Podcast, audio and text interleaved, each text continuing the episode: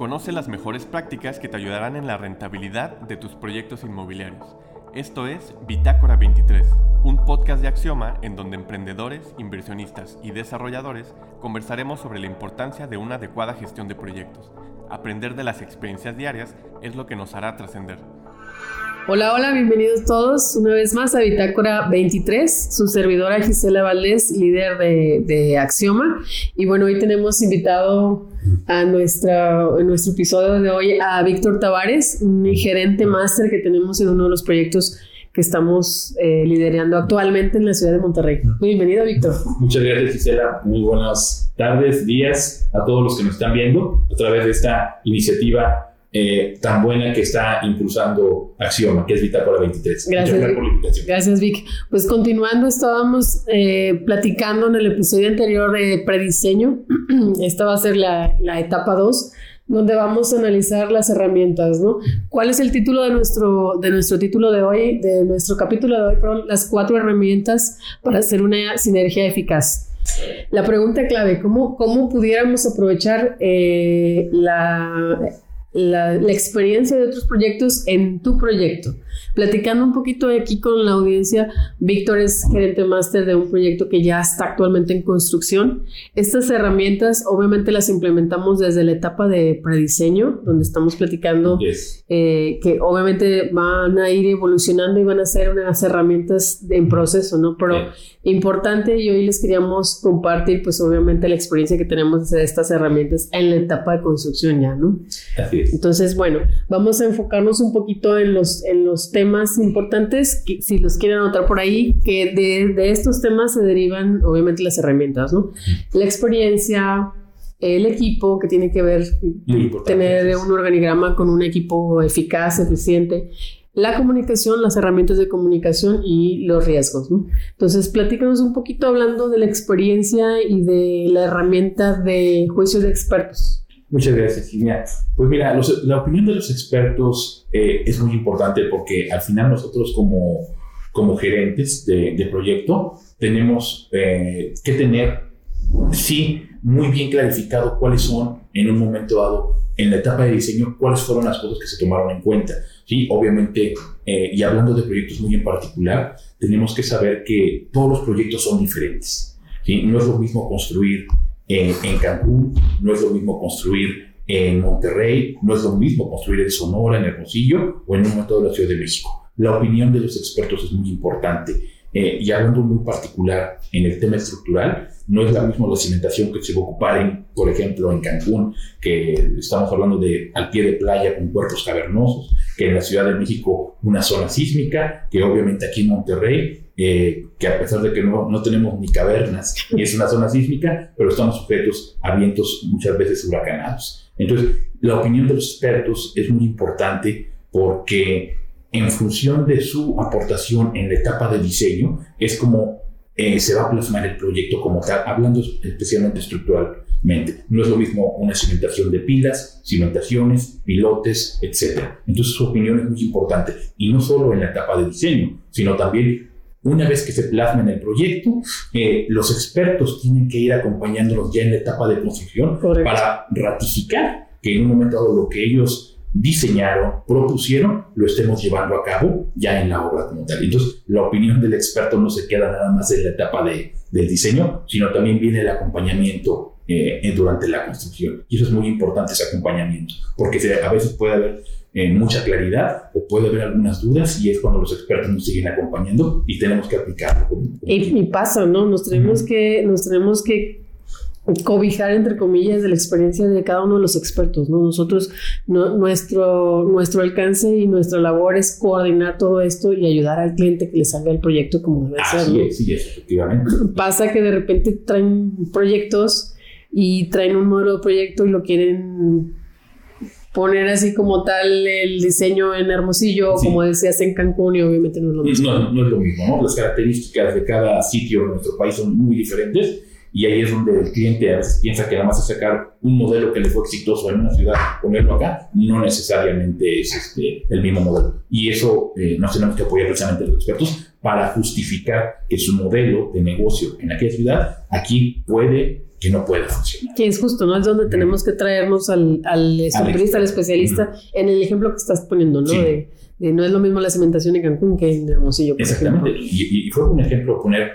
eh, la cimentación. Eh, lo mismo puede ocurrir en el tema de las fachadas. ¿sí? No es lo mismo una fachada eh, diseñada precisamente para vientos huracanados en la costa, que una fachada precisamente en la Ciudad de México que está sujeta a esfuerzos eh, en caso de un sismo, que obviamente aquí en Monterrey. y Entonces, sí tenemos que de alguna manera, sí hacerle ver al cliente en la etapa de, de, diseño que, que generalmente sus soluciones en diferentes puntos pueden variar definitivamente por esto. Y, y eso es lo que en un momento los expertos nos ayudan, ¿no? Puede haber un experto muy bien allá en, este, en en la costa, pero no va a haber las condiciones que pueda haber en la Ciudad de México o incluso aquí, en este caso, en Uruguay. Y lo importante, ¿no? De llevarlo desde la etapa de, de prediseño, luego ya dicen ingenierías y en tu etapa de construcción, ¿no? Sí, exactamente. Al final, este, la, etapa de, de, construcción es donde se, se plasman todas esas soluciones y ya ejecutarlas. Y ya ejecutarlas, como lo dije hace rato, eh, no deja de ser valiosa la aportación de los expertos en cualquiera de las disciplinas. Porque al final es lo que eh, va a asegurar el éxito del proyecto. muchas gracias, Vic. Pasando un poquito ya al tema del equipo, ¿no? De cómo funcionamos, del organigrama que debemos de tener. Platícanos un poquito cómo estamos trabajando ya en, la etapa de, organigrama. Pues mira, eh, en un momento dado, eh, el organigrama, el equipo como tal, este, tiene que estar muy bien definido porque en un momento no podemos poner a personas que saben de alguna manera eh, de diseño, ¿sí? De alguna manera, pues sí lo dominan muy bien, pero ya en la etapa de construcción es muy diferente ya el equipo, ¿sí? puede, puede haber un acompañamiento, pero ya las personas que están en un momento dado en, en, el equipo ya de construcción, específicamente, deben de dominar muchas áreas, ¿sí? Y obviamente el organigrama que se debe de definir durante la etapa de proyecto, sí deben incluir, sí, obviamente, a, lo que es la líder de proyecto o el líder de proyecto, debe este, tener al equipo de diseño, obviamente al tema administrativo también muy importante. Y a todos los involucrados clave, Y en los involucrados clave, y en este caso, pues este, por parte de la gerencia, por parte del, eh, de los que están participando en el diseño y obviamente el cliente. ¿sí? Eh, y la opinión del cliente, la percepción del cliente siempre es bien importante, porque en un momento dado, eh, el cliente tiene muchas veces la idea de que poner solamente a un representante eh, no es necesariamente la mejor solución. Eh, voy a platicarte que en, un proyecto este, de unos departamentos, eh, obviamente el cliente puso a un abogado. ¿sí? Como, como su representante. Entonces, pues el, el, señor con muy buena iniciativa, con muy buena disposición, pero los temas técnicos no los domina. Entonces la comunicación se puede dificultar mucho cuando el cliente no pone a la persona adecuada. Eh, igual nosotros también tenemos como, como gerencia que poner a las personas adecuadas en, en las etapas claves. Oye, aparte de, de, incluir a los involucrados clave, justo en la etapa de prediseño o de diseño también, ¿quién, quién autoriza, quién confirma, quién ejecuta, quién participa? Desde el desarrollador, desde el sponsor, desde... Porque muchas veces cuando no tenemos claro los roles y funciones de cada uno de los que estamos involucrados, eh, se pierde la información y entonces queda autorizado, pero no sabemos ni cuándo, ni cómo, ni quién, ¿no? exactamente, porque eh, así como tenemos que definir la matriz de los roles y funciones, quiénes son los que van a participar y está unado a un tema que es básico en, en, nuestro, en nuestro trabajo, que es la comunicación. ¿sí? Eh, una vez asignados quiénes son las personas que en un momento van a participar en el proyecto, tanto por parte del cliente, la gerencia y el equipo este, que va a participar, es muy importante definir los canales de comunicación.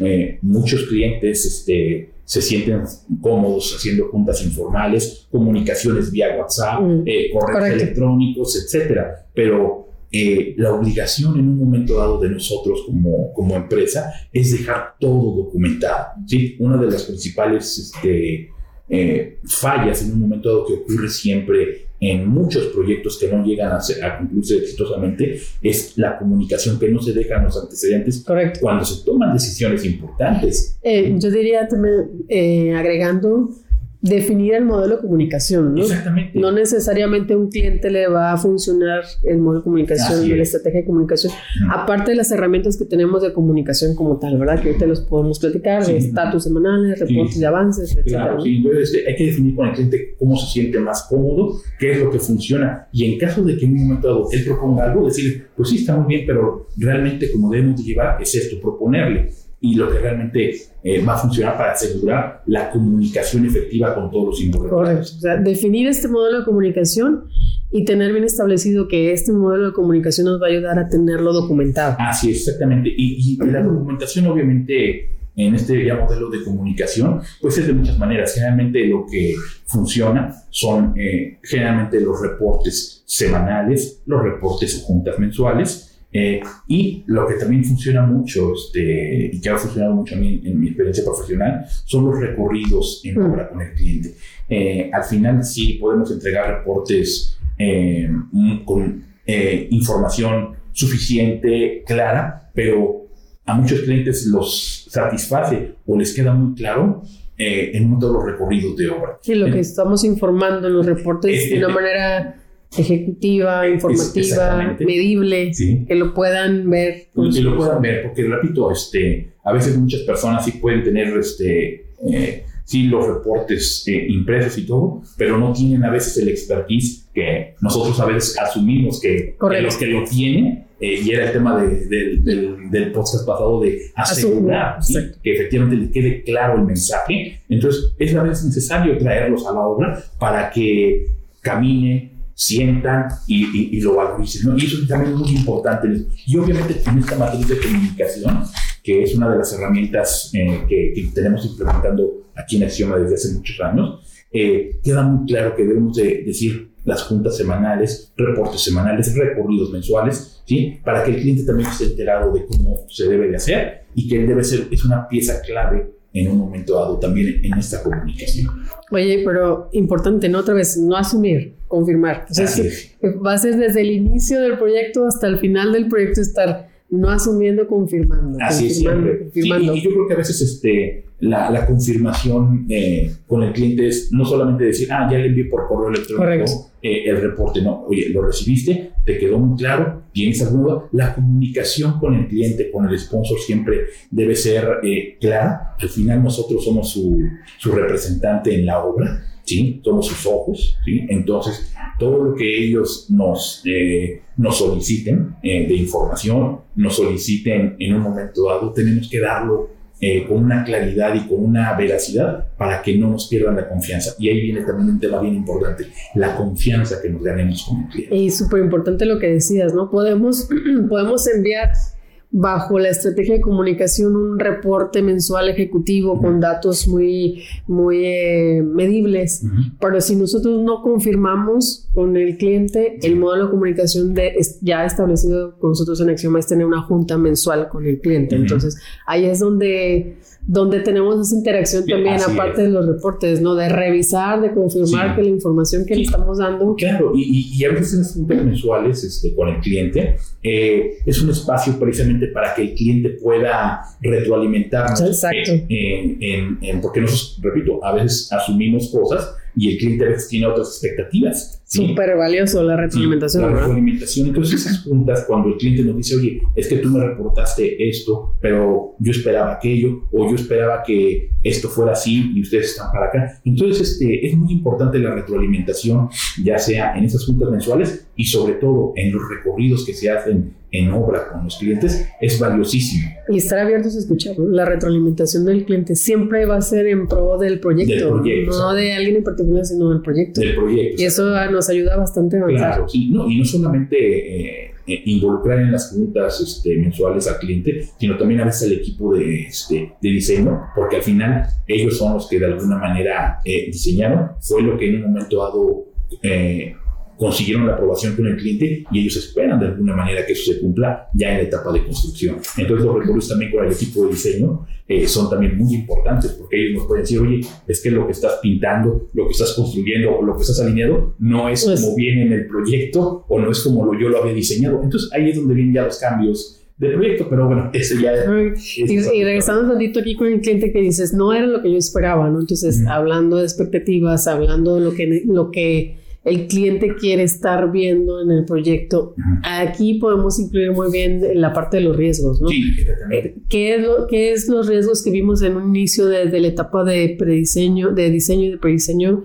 ¿Y qué tipo de riesgos también podemos estar viendo acá, ¿no? ¿Cómo lo manejamos desde una matriz de comunicación, de, perdóname, de riesgos desde el inicio hasta hoy? ¿Puedes darnos un ejemplo de, de, qué, de cómo manejar los riesgos y cómo manejamos la, herramienta como tal? Por supuesto. Igual y un ejemplo que pues tenemos bastantes, Sí, claro que sí, tenemos bastante. Y fíjate que eso que mencionas de, del tema de los riesgos es bien importante porque eh, generalmente en las etapas de diseño se visualizan, por así decirlo, ciertos riesgos que a lo mejor ya son muy comunes, ¿no? Me mm. refiero a este, temas de seguridad, temas de caídos, eh, obviamente pues temas de viento, etcétera. Pero ya cuando obviamente se está haciendo una etapa de, de construcción, es muy distinto ya el tiempo cuando se está ejecutando a cuando se diseñó. Eh, y me refiero que eh, vienen muchos factores los que intervienen en, un proyecto ya cuando se ejecuta. Me refiero, y voy a poner un ejemplo que está ocurriendo aquí en, en, Nuevo León, en el proyecto en el que estoy participando, que de alguna manera cuando se obtuvo el permiso de construcción, pues eh, se obtuvo eh, durante una administración anterior. Hablando de, de, política, que también es otro riesgo que, que, es un riesgo que, a lo mejor muchas veces durante la etapa de diseño ni el arquitecto... Que no pudiera estar mapeado. simplemente no se puede ver o no se le da la importancia, pero ya durante la etapa de construcción viene un cambio de administración eh, en el gobierno, ya sea estatal o municipal, llega un nuevo, eh, unos nuevos representantes del gobierno, traen nuevas políticas y en este caso, aquí en Nuevo León, ese cambio sí, sí está impactando. Eh, a pesar de que el proyecto ya tiene su permiso, tiene ciertas prefactibilidades ya aprobadas, resulta que la nueva administración dice, ¿saben qué? Lo que en un momento dado aprobó la administración pasada, en esta nueva etapa no es válido. Tenemos que volver a revisarlo. Entonces, es un riesgo que ahorita eh, ya se volvió, ya no un riesgo, sino ya está volviéndose un, un foco este, en el que está impidiendo el avance en ciertas etapas ya de la construcción. ¿Quién se iba a imaginar en un momento dado que durante el diseño, cuando estaban eh, diseñando las redes hidráulicas, las redes de drenaje, las redes eléctricas, el cambio de administración iba a ocasionar que nos iban a frenar, en este caso aquí en Nuevo León, este, que las factibilidades aprobadas no fueran válidas y no podemos, en este caso, en los proyectos que, en que estoy participando, no frenar la construcción. Frenar la construcción, en particular de puntos tan importantes como es la conexión a la red de drenaje y a la red de agua municipal. Simplemente nos dijeron legalmente el organismo no se puede conectar. fíjate, ese, proyecto a mí me tocó también traerlo desde la parte de... pues hablando precisamente del prediseño, diseño ingenierías, y a pesar de que habíamos analizado los riesgos todo tipo de riesgos, tanto técnico, financiero, comercial, legal, anótenlo, cuatro importantes, técnico, financiero, comercial, legal. Yo agregaría uno más slash político, ¿no? Que, a pesar de que habíamos analizado todo esto, esto pues obviamente está sucediendo ya con unas licencias de construcción ya vigentes, con prefactibilidades, etcétera, pues obviamente estamos en un tema eh, de un riesgo mayor, ¿no? Claro. Aquí volvemos un poquito también al tema de comunicación, de la estrategia que tenemos con el cliente. ¿Qué es lo que hemos hecho, Víctor, para tener comunicado al cliente? Pues sí, en, este caso, pues... Este, Digo, tratando de cerrar este riesgo mayor y que está latente. Pues obviamente al final este, este riesgo pues no es obviamente particular de nuestro proyecto, sino fue un proyecto que, este, que está dentro de un listado que sacó el gobierno incluso del Estado, decir, todos estos proyectos no están cumpliendo. Entonces nuestra obligación es obviamente comunicarle al cliente lo que está ocurriendo, que no es un factor que ni siquiera es del contratista, que ni siquiera obviamente pues es de su proyectista ni nada, sino que de alguna manera fue eh, un riesgo político que nadie lo preveía. Entonces mantenerlo comunicado de qué exactamente qué es lo que está ocurriendo y, y darle, y sobre todo creo que aquí lo más valioso es, este, es darle alternativas de solución. Correcto. A pesar de que en este proyecto en particular la gestoría es directamente por el cliente, si nosotros con toda nuestra experiencia ya acumulada como empresa, este, eh, administrando proyectos, eh, le sugerimos en un momento dado, es nuestra obligación sugerirle alternativa de solución. Eh, este plan A no está funcionando, bueno, tenemos el plan B e incluso el plan C. Y, y, sobre todo hay que darle al cliente no solamente las alternativas, sino en este caso también tenemos que cuantificarle Correcto. cuáles son, y, ahí también eso es lo donde viene en la, en la matriz de, de riesgos, tenemos que cuantificar el riesgo, no solamente decir cuál es el riesgo, cuál es la, eh, la posible alternativa, sino también cuantificarlo. Me, me, refiero a cuantificarlo en el tiempo y cuantificarlo en el costo, porque al final eh, son riesgos que en un momento dado se tienen que eh, o asumir, ¿sí? O se tienen que aceptar, se tienen que ejecutar Correcto. y tenemos que encontrar una alternativa. Entonces tenemos que darle esa claridad al cliente. Panorama A, panorama B, panorama Exactamente. C. Y, y ayudarlo en un momento dado a, a tomar decisiones. A tomar decisiones, porque al final... Es, a tiempo. Las, y a tiempo, porque las herramientas en un momento dado es para eso, para tomar decisiones, eh, clarificárselas y dárselas al cliente y decirle, estas son las alternativas de solución que tiene. Todo problema eh, tiene una solución, o puede tener varias soluciones, pero hay que ayudar al cliente eh, a tomar la, la, más correcta en función, como lo sabemos, en función del tiempo, en función del costo e incluso también de la calidad. Esos tres factores siempre afectan. Correcto. Aparte de comunicarlo a tiempo con el cliente, ¿no? Uh -huh, Podemos sí. tener eh, escenarios A, B, C y si se ya se nos pasó el tiempo y ya tenemos el agua hasta el cuello, entonces... Sí, no, pues creo que ya la solución llegaría tarde, ¿no? Exacto. Sí, prevenir. Prevenir, en un momento... Eh, nosotros, este, y al final, es muy importante tener la, a los involucrados clave, tener gente con experiencia, que eh, podemos tener a técnicos muy capacitados, podemos tener a gente muy preparada, pero siempre tenemos que tener también a gente que vaya anticiparnos, anticiparnos como Correcto. dice la metodología,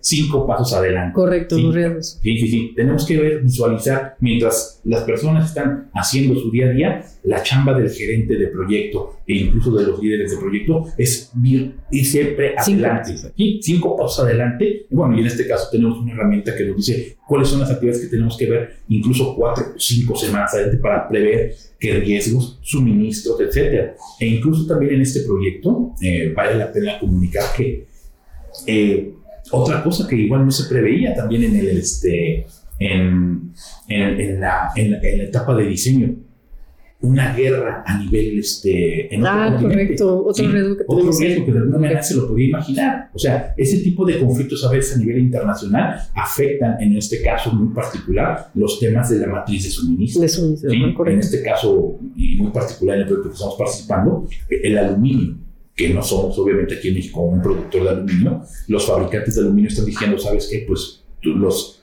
fechas que te había dado te los voy a tener que retrasar de 8 a 10 semanas. Entonces, obviamente, eso impacta. Son cosas que no se tienen visualizadas y tenemos que aceptarlas y hacérselas ver al cliente. O sea, eh, los riesgos son muchos. Tenemos que de alguna manera ver cómo se minimizan y cuáles son las alternativas de solución. Cinco pasos adelante, prevenir. Uh -huh. Y obviamente estar en comunicación constante con constante el cliente. con el cliente. La comunicación con el cliente es bien importante. Pues qué interesante, Víctor. Pues muchísimas gracias. Eh, quisiéramos ir platicando aquí uh -huh. sobre todo el proyecto donde tú estás, ¿no? Que está ahorita uh -huh. latente. Es de hoy todos los riesgos y todo lo que acabamos de compartir.